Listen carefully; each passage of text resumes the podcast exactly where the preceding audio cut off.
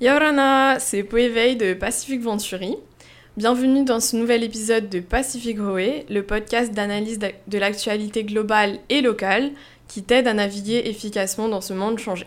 Cette semaine, nous nous intéressons aux conséquences de la décision de la Cour suprême américaine qui a récemment euh, retiré une jurisprudence qui garantissait un droit constitutionnel à l'avortement pour les femmes.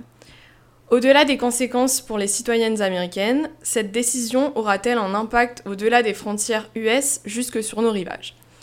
Nous avons donc été posé la question à Cartouche, artiste féministe engagée, qui nous apporte sa perspective sur le sujet. À suivre donc une conversation avec Cartouche.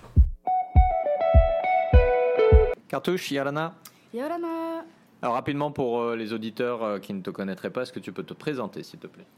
Je m'appelle Cartouche, j'ai 25 ans, j'ai grandi ici en Polynésie sur la côte ouest à Papara.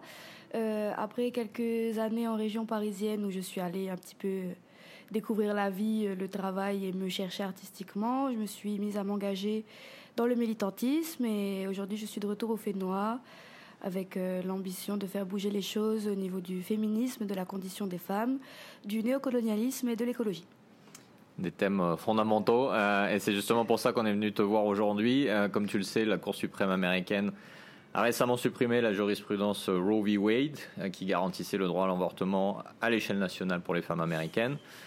Alors c'était une décision qu'on attendait, hein, on savait que ça allait venir, mais ça a quand même suscité énormément de réactions aux États-Unis et ailleurs dans le monde. D'après toi, en quoi cette décision potentiellement pourrait avoir un impact chez nous, au Fénois euh, je trouve, et je pense que je suis pas la seule personne à penser ça, que on est quand même très influencé culturellement par les États-Unis, euh, notamment, euh, désolé de le dire, mais dans le côté conservateur et religieux. On a entendu notamment au CSEC depuis l'année dernière des personnes remettre en question le droit à l'avortement malgré les nouvelles législations qui viennent d'être prises, comme par exemple la suppression du délai entre les deux rendez-vous pour une femme qui souhaite avorter. Et je pense honnêtement que voir cette décision prise à l'échelle nationale aux États-Unis euh, pourrait faire penser à certains de nos dirigeants qu'ils sont légitimes de remettre en question le droit à l'avortement des femmes polynésiennes. Mmh, effectivement. Alors, on, aurait pu croire quand même en 2022 que ce genre de droit était, était garanti. Euh, ça n'a pas l'air d'être le cas visiblement. Comment on explique ce recul euh, assez flagrant? Chez les Américains notamment, qui est censé quand même être un pays euh, que l'on dit en avance, etc., euh, etc., mais que l'on voit aussi dans d'autres pays. On l'a vu en Pologne, on l'a vu, et comme tu le disais, un petit peu chez nous aussi. Qu'est-ce qui fait qu'on a un peu cette impression de repartir en arrière comme ça?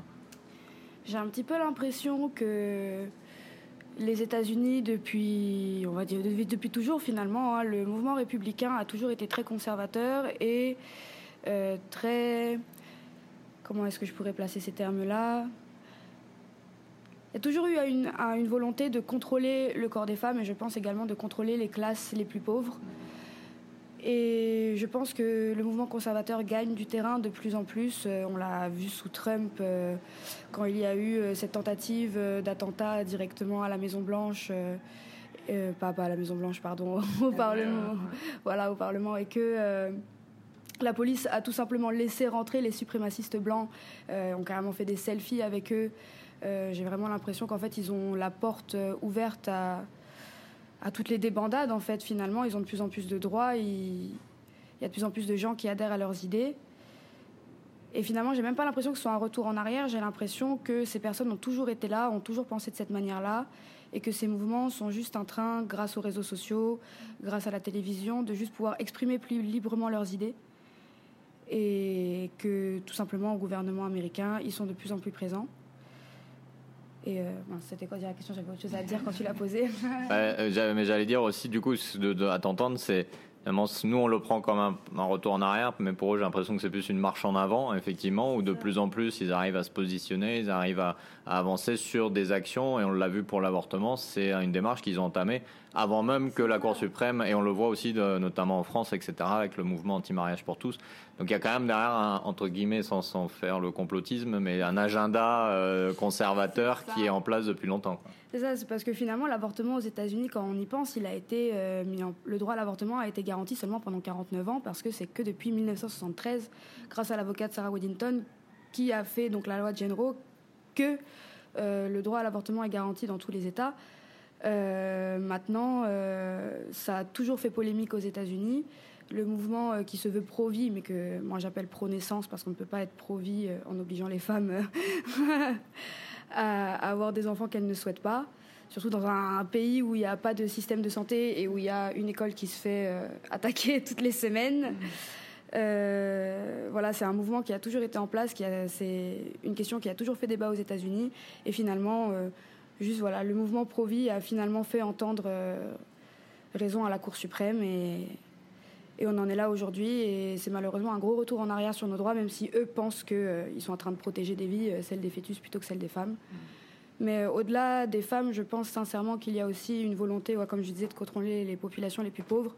Parce que je pense honnêtement, après, voilà, ça c'est une opinion personnelle qui n'est prouvée par aucun fait, mais que ces femmes conservatrices, les femmes de sénateurs, les femmes de présidents, si vraiment elles veulent avorter, elles auront toujours quelqu'un qui pourront les faire avorter, alors que les femmes précaires seront toujours obligées d'avoir plus d'enfants et toujours obligées de rester dans cette précarité où elles n'ont pas d'aide, où elles n'ont pas d'aide de santé. Euh, pas d'allocation, rien. Et finalement, il y a aussi cette volonté de contrôler le corps des femmes et de contrôler les populations les plus pauvres. Mmh, effectivement.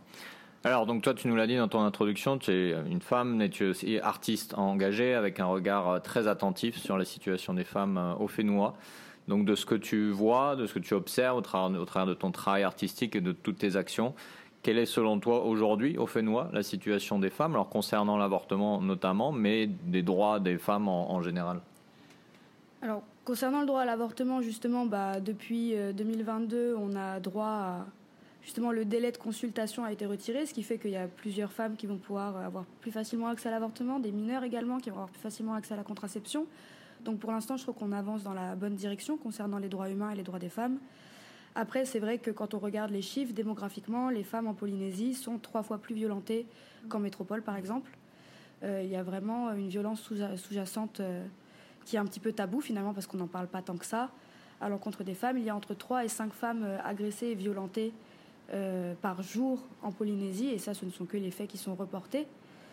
Donc je pense que la religion qui vient du colonialisme a vraiment apporté cette vision du contrôle du corps de la femme et des femmes en général, et les femmes en Polynésie qui sont voilà, qui viennent de générations héritées d'un matriarcat précédent à cet État français. Et je pense qu'il y a une volonté vraiment religieuse et conservatrice de contrôler ces femmes-là qui étaient justement plus habituées à être mères de leur foyer, à être des femmes libres, qui avaient le droit d'être reines, qui avaient le droit d'avoir une carrière et d'être libres. Bah, cette vision très colonialiste, finalement, elle euh, vient casser un petit peu cette culture. Et je pense que de là vient beaucoup de violence. Hmm. Je ne sais pas si c'était clair, mais... Si, si, complètement.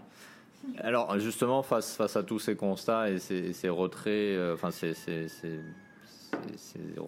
marches en arrière, on va dire, que, l'on constate, pour celles et ceux qui nous écoutent et qui souhaiteraient être euh, peut-être plus actifs euh, dans cette lutte qui est, fondamentale hein, pour le, droit des femmes, des femmes à disposer de leur corps et plus encore, bien évidemment, qu'est-ce que toi tu pourrais recommander sur ce qui peut être fait par chacun pour être acteur efficace de ce combat? Alors déjà, je pense que pour être acteur efficace de ce combat ou actrice efficace de ce combat, euh, il faut se renseigner. C'est-à-dire que moi, avant de faire des actions, je vérifie mes sources, je vérifie mes chiffres, je vérifie que je ne vais pas crier pour rien, que je ne vais pas crier sur une rumeur que j'ai vue sur les réseaux sociaux, mais sur vraiment un, fait qui est en train de se passer concernant nos droits et mes valeurs. Donc je pense que voilà, il faut vraiment bien se renseigner, euh, il ne faut pas oublier que toutes euh, les assemblées qui se font à l'Assemblée en Polynésie sont visibles sur Internet, donc on peut tout à fait voir ce qui se dit, euh, voir les décisions qui sont prises, et c'est très important d'être au courant de ce qui se passe concernant nos droits avant d'agir. Et ensuite, pour agir, moi, je conseille toujours de faire le mieux individuellement, c'est-à-dire qu'on n'a pas tous le temps émotionnel, moral, on n'a pas tous voilà, euh, cette force et ce temps pour militer au quotidien. Mais déjà, la première chose à faire, c'est de balayer devant sa porte, donc euh, d'agir au quotidien, dans son entourage, dans sa famille et pour soi-même, pour être sûr qu'on transmet, qu'on inculque et qu'on véhicule les bonnes valeurs concernant nos droits. Et ensuite, si on veut euh, rentrer vraiment dans le vif du sujet, moi j'adore l'art parce que je pense que c'est un médium qui est accessible à tous et à toutes. Tout le monde peut comprendre une œuvre. Euh, donc c'est très intéressant pour les personnes qui ont un peu cette fibre de, de s'exprimer à travers l'art sur des sujets qui les concernent et qui concernent d'autres personnes.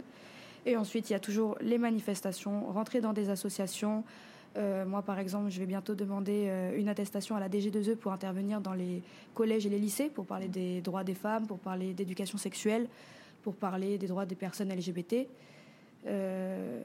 Voilà, il y a plein de choses à faire. Vous pouvez aller. Il y a des actions qui sont un petit peu moins légales aussi qu'on peut faire, comme euh, le collage qui peut être considéré comme du vandalisme, mais que moi je considère comme un moyen de se réapproprier les rues et de vraiment euh, faire passer des messages euh, à la vue de toutes et de tous dans la rue. C'est vraiment un lieu qui tout le monde y passe, toutes les catégories sociales, toutes les classes sociales vont dans la rue.